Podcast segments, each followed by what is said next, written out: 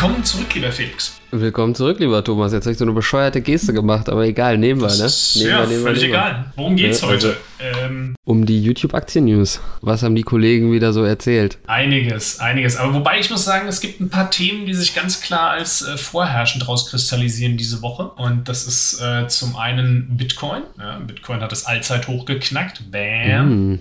Äh, könnt euch alle freuen. Äh, wir freuen uns auch. Und äh, das andere, also zumindest da, wo ich mich umgeschaut habe, ist so ein bisschen China und äh, auch der Chipkrieg so ein bisschen und äh, chinesische Aktien. Ja klar, China ist auch äh, bei mir natürlich wieder Thema ähm, bezüglich, was war das andere, was du gesagt hast? Bitcoin? Bitcoin, richtig, richtig. Ja, es gibt so ein, es gibt so ein, so ein Bitcoin-ETF neuerdings. Ne? Jetzt Also, greift doch nicht jetzt so- vorweg, jetzt greift doch nicht vorweg. Ah, sorry, ah, sorry, okay. Gut, dann komm, fang du mal an. Ich, ich fange einfach mal an. Ja, wir fangen an äh, mit dem guten äh, Erichsen, Lars, äh, Lars Erichsen, aber auf seinem zweiten Kanal, dem Tradermacher. Ja, dem könnt ihr hier mal äh, folgen und ich lasse direkt mal ein Like da für den Kollegen.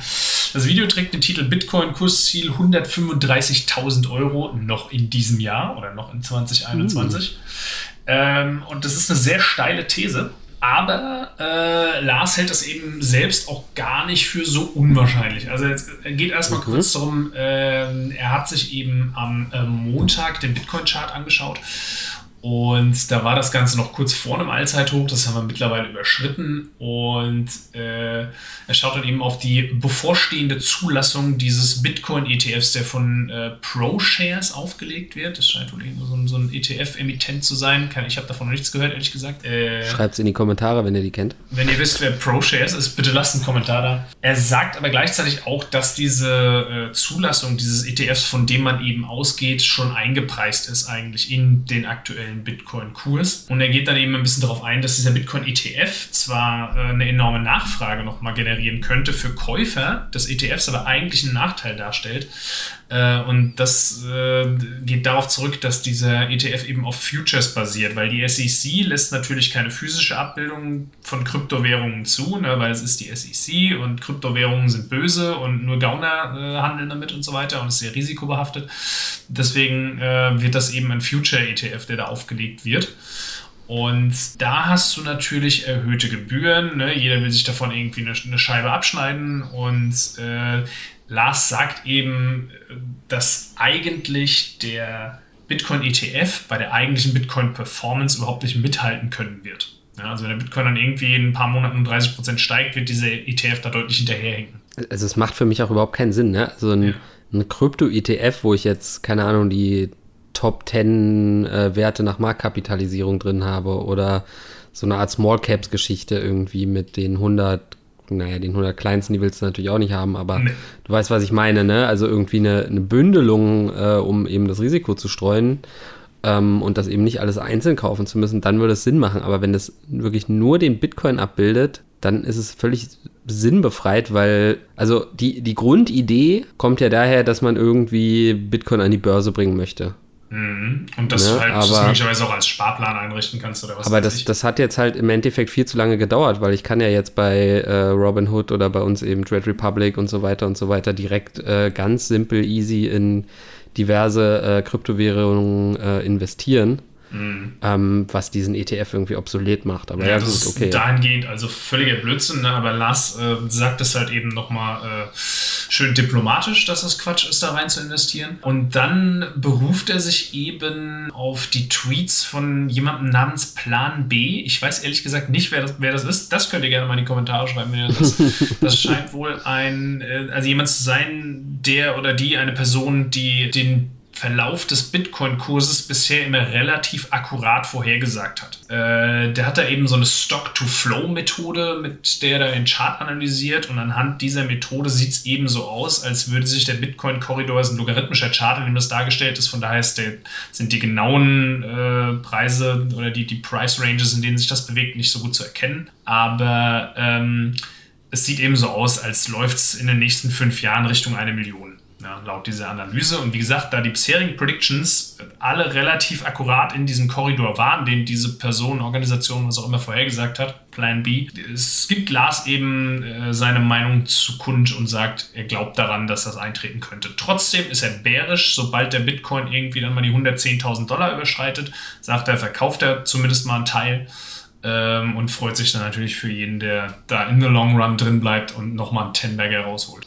Ja, Lars selber ist ja auch schon lange investiert, ne? Mhm. Also der ist schon lange drin, äh, hatte zwischenzeitlich, glaube ich, mal verkauft und hat dann aber irgendwann wieder eine Position aufgebaut und hat äh, dann seinen, ähm, seinen Einsatz vom Tisch genommen sozusagen und alles, was er jetzt noch drin hat, ist halt ja eh alles schon gewonnenes Geld sozusagen ähm, und naja, mhm. also da fährt er, fährt er grundsätzlich eine sehr sichere äh, Variante. Aber gut, naja.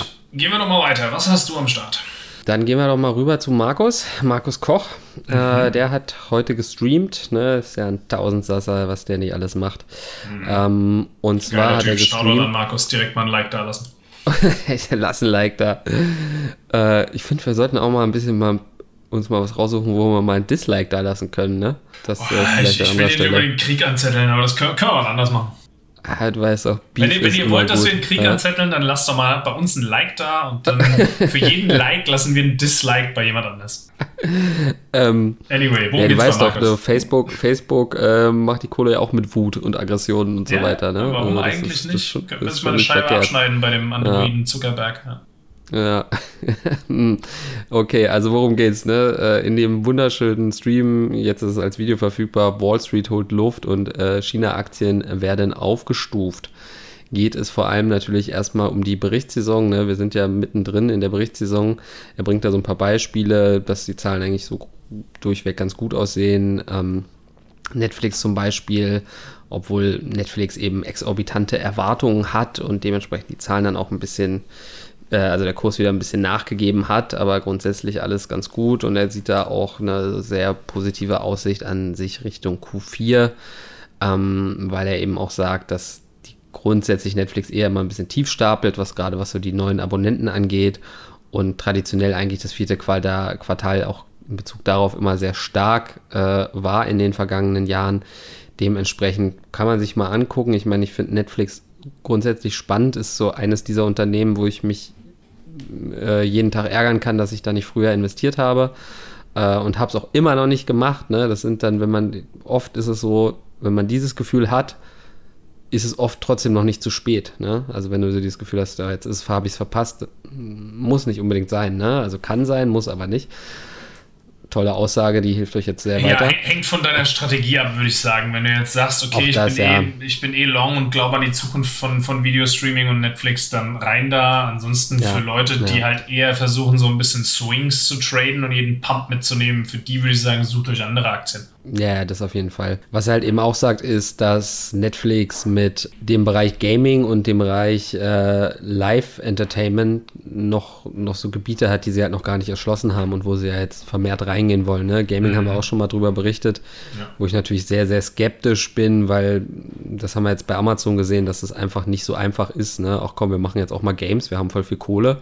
Äh, nee, ne, das ist, so einfach ist es dann doch nicht. Du brauchst halt schon echt eine gute Idee und auch echt gute Leute, um das dann eben umsetzen zu können. Nevertheless, was ich noch ganz interessant fand, war Domino's und noch irgendeine andere Fastfood-Kette äh, bespricht er, wo er eben sagt, dass man da ganz extrem sieht, dass eben die äh, gestiegenen Rohstoffpreise äh, in Kombination mit äh, gestiegenen Löhnen einfach dazu führen, dass da ganz schön die äh, Bilanzen verhagelt werden. Was im Endeffekt wieder was ist, wenn man das jetzt dann wieder überträgt auf alles andere. Da heißt es ja im Endeffekt wieder, dass, dass, dass Tech-Unternehmen eigentlich wieder recht stark äh, aussehen sollten, auch wenn die natürlich auch von dieser Shortage irgendwie betroffen sind. Also am, am besten müssten jetzt eigentlich so Unternehmen performen wie zum Beispiel Adobe oder so, also die reine Software machen. Ne? Also wo, wo du eben nicht abhängig bist von irgendwelchen Rohstoffen und wo du jetzt nicht super viel Labor, also Arbeitskraft brauchst, um, um das eben äh, auf die Straße zu bringen. Und auch nicht direkt abhängig bist von der Chipbranche. Und auch nicht direkt abhängig bist von der Chipbranche. Ne? Das, genau, jetzt kommen wir zu dem Punkt, warum ich eigentlich auch das Video ausgesucht habe für heute. Ähm, er spricht eben auch Micron an. Microns Zahlen waren nicht so super, ne? die waren ein bisschen hinter den Erwartungen.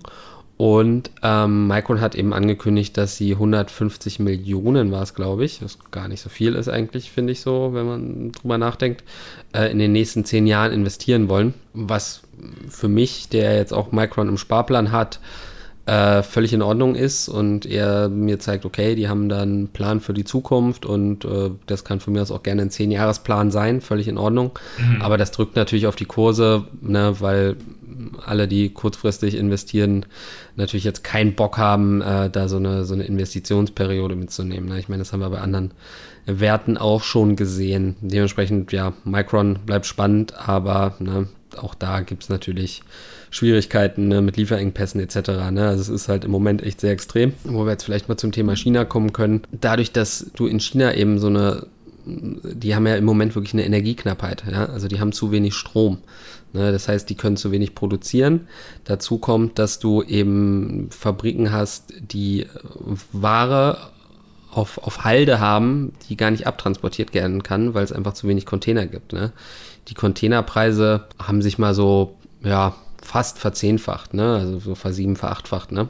Und das ist natürlich was, was extrem bei, bei vielen Unternehmen dann irgendwo auch auf die Margen drückt. Mhm. Und ähm, das ist sicherlich ein Faktor, der im Moment sehr belastet, aber wo sich auch in gewisser Art und Weise so ein Rückstau bildet, ne? weil die Ware halt gar nicht nach Europa oder nach Amerika kommt. Und, das heißt, es wird ähm, irgendwann zu einer Warenflut kommen. Genau, ne, das kann sein und ja, das kann natürlich für den Verbraucher dann irgendwann wieder ganz gut sein, weil dann eben die, die Preise gedrückt werden. Was ich mich so ein bisschen frage, ist so ein bisschen die, die Lagersituation, ne, weil grundsätzlich gibt es ja kaum, also Lagerkosten sind an sich Kosten, die du immer versuchst zu vermeiden. Ne? In der mhm. Wirtschaftstheorie versuchst du eigentlich immer alles jetzt, also das ist so die, die Lehre daraus, ist, dass du eigentlich versuchst, alles immer on demand herzustellen. Ne? Also im Prinzip, du stellst das Auto her und es geht äh, direkt aufs Schiff oder auf den Zug und ähm, geht direkt zum Endkunden. Ne? Also du produzierst nicht das Auto, stellst es in die Halle und wartest, bis du dafür einen Käufer findest, sondern versuchst es halt wirklich alles. Nee, klar, damit du auch nicht äh, das Risiko hast, äh, erst irgendwie ein Invest zu machen und dann möglicherweise das Ding gar nicht loszuwerden. Nee, eben. Und dadurch frage ich mich so ein bisschen, okay, wenn die, wenn die das Zeug nicht abverschifft kriegen, ne? was passiert dann damit? Ne? Es muss halt gelagert werden. Wird es dann vernünftig gelagert? Ähm, ne? Gerade wenn es um Elektronik geht, äh, die kannst du ja nicht einfach äh, auf dem Hof stellen und äh, Auch so Europaletten, stapelweise RTX-Grafikkarten einfach ne? den, der Witterung das, aussetzen. Ja, vielleicht haben die das mit diesen EVGA-Grafikkarten gemacht. Ähm, wer weiß, wer weiß.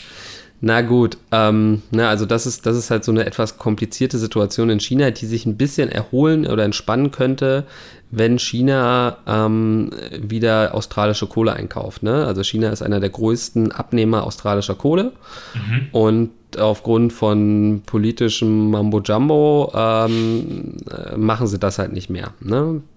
Also haben sie jetzt irgendwie seit ein, zwei Jahren eben, kaufen sie eben keine australische Kohle mehr ein, kommen aber selber jetzt gar nicht mit der äh, Förderung hinterher und haben eben diese, diese Energy Shortage, wodurch sie eigentlich gezwungen sind, da zu reagieren. Nichtsdestotrotz wird China, sieht es so aus, als würde es sich erholen, was wir vor allem an einem Punkt festmachen können. Der gute Jack Ma äh, darf wieder verreisen. Ja, also, mm, ja das äh, wäre auch bei mir Thema gewesen. Ja. Okay, dann greife ich da mal nicht vor, weil ich habe eh schon wieder so viel geredet. Aber grundsätzlich äh, wird China halt hochgestuft von der Credit Suisse und noch von einer anderen Bank und da sagt Markus eben, dass die Credit Suisse da eben ein ganz gutes Händchen hatte. Ne? Die haben eben auch äh, äh, letztes Jahr dann eben schon gesagt, ey, vorsichtig mit China. Ne, es sieht so aus, dass die da ihre, ihre Margen, ihre Gewinnprognosen nicht, nicht halten können. Dementsprechend sollte man es eher untergewichten. Und da können wir jetzt sagen, hatten sie recht gehabt. Wenn sie es jetzt wieder hochstufen, haben sie damit vielleicht auch wieder recht. Ich meine, wir sehen ja diese Gegenbewegung jetzt schon so seit ein, zwei Wochen. Ne? Also Alibaba ist ja, hm, weiß nicht, jetzt 20, 30 Prozent machen können. Ne? Also so viel dazu. China erholt sich, Berichtssaison sieht gar nicht so schlecht aus. Für mich eben noch so ein bisschen diese Fragezeichen mit der äh, ja, diese logistischen Probleme, die die Welt mhm. einfach im Moment hat. Das ist eigentlich eine ganz schöne Überleitung. Äh, ich war nämlich außerdem auch noch beim Tradermacher, unserem Freund Hamid Esna Shari, ja. äh, der eher mit so gemischten Gefühlen äh, betrachtet wird, mit seinen äh, Chartanalysen, wo er dann irgendwie so frei Schnauze gerne mal irgendwelche Linien einzeichnet. Nichts gegen dich, Hamid, du machst das schon alles geil und ich bin mir sicher, es läuft. Wenn du zuhörst, lass doch mal ein Like da. Äh, Aber was er, was er in seinem neuesten Video macht, ist heute hochgeladen worden, äh, ist also zu diesem Zeitpunkt gerade mal ein paar Stunden alt. Er beschreibt halt eben so ein bisschen die äh, Abhängigkeitssituation in der Chipbranche. Ja? Und jetzt äh, muss ich mal gucken, ob ich das noch ein bisschen äh, zusammenkriege. Dazu geht er zuerst mal er kategorisiert dann eben erstmal so die Unternehmen, die in der Halbleiterindustrie irgendwie tätig sind. Da gibt es eben äh, die sogenannten äh, Fabless. Ja? Also ich weiß nicht, was der Name bedeutet, ehrlich gesagt. Ich war bis jetzt faul, das zu googeln. Das sind so Chip-Entwickler, ne? wie zum Beispiel Nvidia. Dann hast du mhm. äh, die Foundries. Ja, und AMD. Das sind, das sind ja. die, die halt die, die Chips designen, aber nicht selber herstellen. Richtig. Dann hast du halt die, die Foundries, ja, sowas wie TSMC, wo die Chips dann letztendlich hergestellt werden. Und dann hast du die Semis, das ist sowas wie ASML, die die Maschinen zur Chip-Herstellung herstellen. Es gibt also eine, eine, ganze Reihe von unterschiedlichen Entwicklungen, die jetzt irgendwie äh, in seine Analyse der aktuellen Situation am Halbleitermarkt reinspielen. Das eine ist, wie gesagt, Alibaba erholt sich. Warum erholt sich Alibaba? Erstens hast du schon angedeutet, Jack Ma ist plötzlich in Europa aufgetaucht, äh, was anzudeuten weißt scheint. Weißt du, wo er genau war? Ha? Europa ist ja groß, habe ich gehört. Äh, wo, ich, ich weiß nicht, wo genau? er genau war. Und ich, ich, ich, rezitiere an dieser Stelle nur das, was äh, Hamed sagt. Also er ist eben irgendwo in Europa aufgetaucht und äh, was er da genau gemacht hat, fragt mich nicht. Wenn ihr es wisst, schreibt es in die Kommentare. Ähm, was aber anzudeuten scheint, dass er äh, von der chinesischen Regierung nicht mehr allzu sehr auf die Finger geschaut bekommt. Also könnte man jetzt da rein interpretieren. Kann aber auch alles mhm. nur ein, ein, PR-Stand sein, was weiß ich. Jedenfalls hat Alibaba äh, angekündigt, jetzt eigene Chips zu entwickeln. Und zwar haben die angeblich einen 5-Nanometer-Chip, den sie aber vorerst nicht zum Verkauf planen, sondern eben zur eigenen Verwendung. Und was das wer, wer hat den entwickelt? Alibaba. Alibaba, ja. Einen okay, 5-Nanometer-Chip. Ja, und was das impliziert, ist, dass Alibaba sich jetzt äh, mit einer gewissen Verzögerung natürlich in die gleiche Richtung entwickelt wie Amazon. Ähm, mhm. Weil Amazon äh, hat ja auch ein, ein riesen Cloud-Geschäft, ja, wofür sie äh, die ganze Zeit noch Chips von Intel verwenden. Aber will, Amazon will jetzt auch eigene Chips entwickeln. Wie gesagt, also die, die Entwicklung von Alibaba scheint momentan so ein bisschen wie die von Amazon zu sein, dass es eben hingeht zu Rechenzentren und hingeht zu ähm, Web-Services und Cloud-Services und, und, keine Ahnung was. Also ich weiß nicht, wer es war. Amazon hat irgendwie äh, ja gesagt, dass sie glauben, dass äh, 15 Prozent des weltweiten Strombedarfs in schieß mich tot, zehn Jahren oder sowas zurückzuführen sein wird, äh, wird auf Rechenzentren. Das ist ja auch einer der Gründe, warum so viele dieser, ähm, dieser Firmen, die einen be großen Bedarf an Chips haben, eigentlich weg wollen von Intel-Chips, weil Intel-Chips zwar schnell sind, aber ähm, völlig unökonomisch für solche Rechenzentren. Mhm. Deswegen möchte Nvidia ja ARM übernehmen und deswegen haben Microsoft, Google und Intel äh, und, und Apple gegen äh, diese Übernahme geklagt, weil sie sagen, ja, das ist, sind ja die Hersteller von den effizientesten Chips am Markt, das sind die einzigen, die das können und wenn Nvidia die übernimmt, dann haben wir alle keinen Zugriff mehr drauf. Deswegen also ist das ja so ein anderen, Die anderen Monopolisten sagen, ey, ja, wir wollen die das. Dürfen die nicht. dürfen kein Monopol, genau. Verstehe, sauber alles mal hin oder her, ja. Also die, die, die Entwicklung bei Alibaba scheint eben Haupt, äh, hauptsächlich dazu beizutragen, dass momentan chinesische Aktien wieder so ein bisschen den Druck verlieren, ja, weil man eben mhm. sieht, okay, die, die bauen da ihre eigene Chip-Industrie mehr oder weniger auf. Ich meine, das ist, das hatten wir an anderer Stelle ja auch schon, ne? Also diese, diese Theorie, dass dieses Cloud-Business bei Alibaba noch überhaupt nicht eingepreist ist in den Kurs, mhm. ne? Genau, und ich meine, das haben wir jetzt gesehen, die Alibaba-Aktie ist irgendwie in den letzten zehn Tagen ja von 120 Dollar auf über 150 geschossen. Ja. Hm. Als Dollar oder Euro? Krass. Ich weiß es gar nicht. Ja. Auf jeden Fall deutlicher Anstieg. Also äh, hat man irgendwie einen Anstieg von 30 Prozent, 30 Prozent in relativ kurzer Zeit. Side-Fact mal ganz kurz: Wusstest du, dass Samsung und TSMC äh, zusammen gut drei Viertel des Chip-Herstellermarktes ausmachen? Nee, tatsächlich nicht. Aber also klar, dass das die beiden größten Player sind, war mir schon klar. Aber ja. krass, okay, ja. ja. Das ist schon echt, also TSMC natürlich mit Abstand am größten, über 50 Prozent, ne? aber Samsung macht dann auch nochmal, keine Ahnung, irgendwie 20, 25 Prozent aus. Das ist schon, ist schon mhm. heftig. Ja, das war ähm, auch so ein, so ein Problem bei Micron übrigens, ne? dass, dass Samsung denen eben da auch ein paar Marktabteile im Bereich DRAM abgenommen hat. Mhm. Ja, so als kleine Ergänzung. Verstehe, verstehe. Also der langen Rede kurzer Sinn, äh, er geht äh, eben davon aus, äh, aufgrund dieser ganzen Umstände, dass die Aktie von Intel momentan echt kein gutes Long-Investment ist, äh, weil die durch äh, das ganze Umfeld eben so stark unter Druck gerät. Keiner will mehr Intel-Chips haben und Intel sitzt sich jetzt eigentlich in die Position von so einer äh, Fabulous slash Foundry gedrängt, ja, und muss da irgendwie jetzt Abnehmer für seine Produkte finden. Äh, hat außerdem keinen Zugriff auf äh, TSMC ja, und kriegen es nicht mal gebacken, äh, genug von ihren eigenen Chips herzustellen. Also Intel seiner Meinung nach momentan ein schlechtes Investment, äh, wohingegen halt äh, Alibaba und Amazon technisch gesehen eigentlich momentan gute Investments sind. Ja? Und äh, das analysiert er ja auch noch charttechnisch, mhm. Wo ich jetzt nicht äh, zu sehr drauf eingehen will, aber das ist die Quintessenz des Ganzen also ich meine, müsste man sich mal genauso die prozentualen Verteilungen angucken, ne? aber ich meine, wir als Gamer, wir, wir gucken ja ein bisschen anders auf den Prozessor ne? und ist am Ende egal, wie viel Strom der verbraucht. Ne? Geht es darum, wie viel, wie viel Frames kriege ich äh, für den Dollar. Ähm, Richtig, aber das ist natürlich für den Markt dann relativ irrelevant, wie viele Frames du für den Dollar kriegst. Die Frage ist nur, was hat den größten Bedarf, was verkauft sich am besten? Ja, naja, ne? Also der Markt will ja vielleicht auch mal ein Spiel gewinnen, ne? ne? Und wir wissen alle, Frames win Games.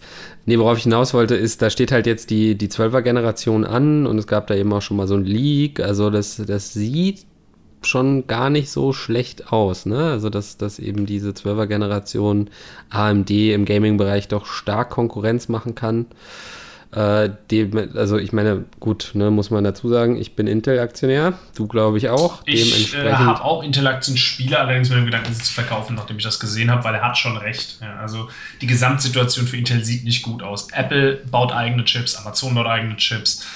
Äh, Nvidia baut eigene Chips, äh, also jeder baut eigene Chips. Ja? Also Intel eigentlich mal quasi Monopolist gewesen, teilt sich diesen Markt jetzt demnächst mit fünf riesigen Konkurrenten oder sechs. Ja, naja, ich, also gut, ich, ich, ich gehe da nicht mit, aber gut, ist ja in Ordnung. Wir könnten ja auch mal gegenläufige Meinungen haben. Hamed, ich bin bei dir. So, was haben wir noch? Haben wir noch was? Ja, wir sind ja schon wieder eine Weile drin, aber ich werde kurz nochmal äh, guck mal, jetzt, jetzt, schließt sich der Kreis und wir landen wieder bei Lars Erichsen. Oh, herrlich. Der hat nämlich Hallo, auf seinem Hauptkanal, auf seinem Hauptkanal Erichsen hat er ein äh, Video veröffentlicht. Ist das, äh, ist das genau, ist der Kapitalismus am Ende? Und mhm. damit bezieht er sich eben auf ein, auf ein Video, beziehungsweise irgendwie ein Paper oder eine Studie. Äh, nee, ich glaube, es war, ich glaube, es war ein Video auf irgendeiner Bezahlplattform, sagte mir nichts. Ist ja auch egal. Auf jeden Fall bezieht er sich da eben drauf und Grund, also es ist relativ lang mit 22 Minuten. Äh, für mich war so ganz interessant, dass er eben sagt, ne, dass das Wirtschaftswachstum der Produktivität ein bisschen enteilt ist in den letzten Jahren. Dass ähm, wir halt durch frisches Geld, gerade jetzt natürlich in der Corona-Zeit, äh, das Wachstum künstlich aufrechterhalten konnten und ähm, grundsätzlich uns aber die Produktivität fehlt. Ne? Mhm. Und das, das ist durchaus was, was er sagt, okay, das kann durchaus mal so ein bisschen auseinanderlaufen, das muss aber irgendwann wieder zueinander finden. Und im Moment ist es eben so, dass wir, um eben ein kleines bisschen mehr Produktivität zu schaffen, extrem viel Kapital aufwenden müssen. Ne? Und, und, und gleichzeitig sieht er halt eben auch, dass die Märkte oder also, naja, was heißt die Märkte, sondern dass sich die Wirtschaft verändert. Ähm, ne, viele, viele Jobs eben verschwinden werden durch Robotik, Automatisierung etc. pp.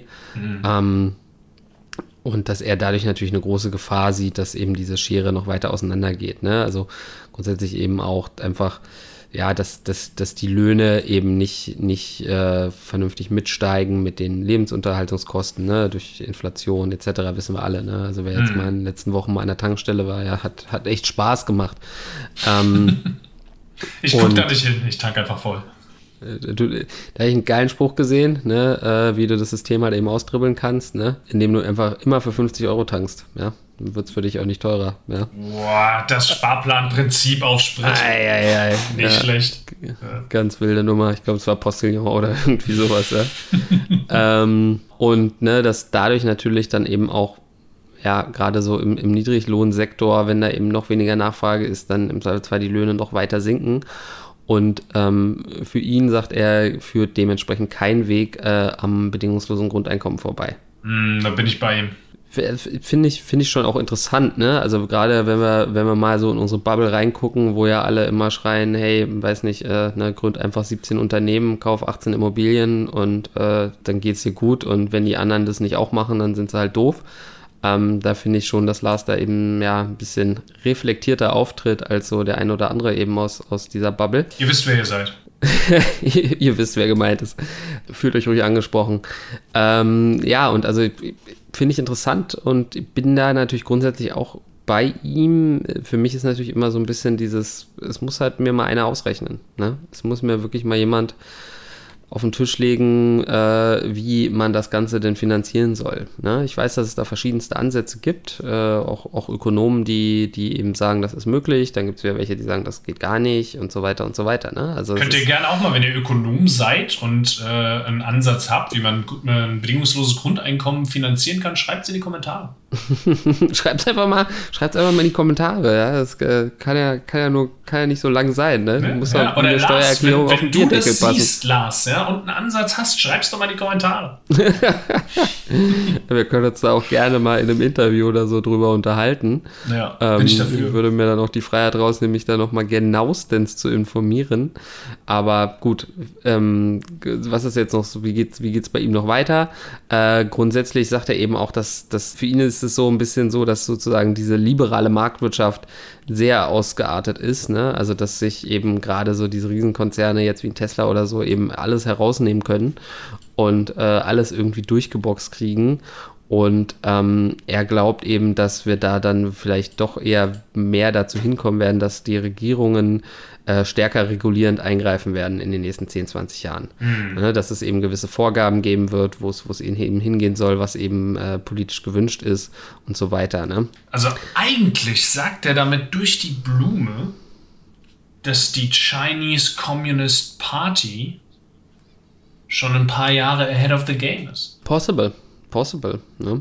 Also so wie die mit ihren Unternehmen jetzt umgehen, kann sein, dass wir das dann auch mal.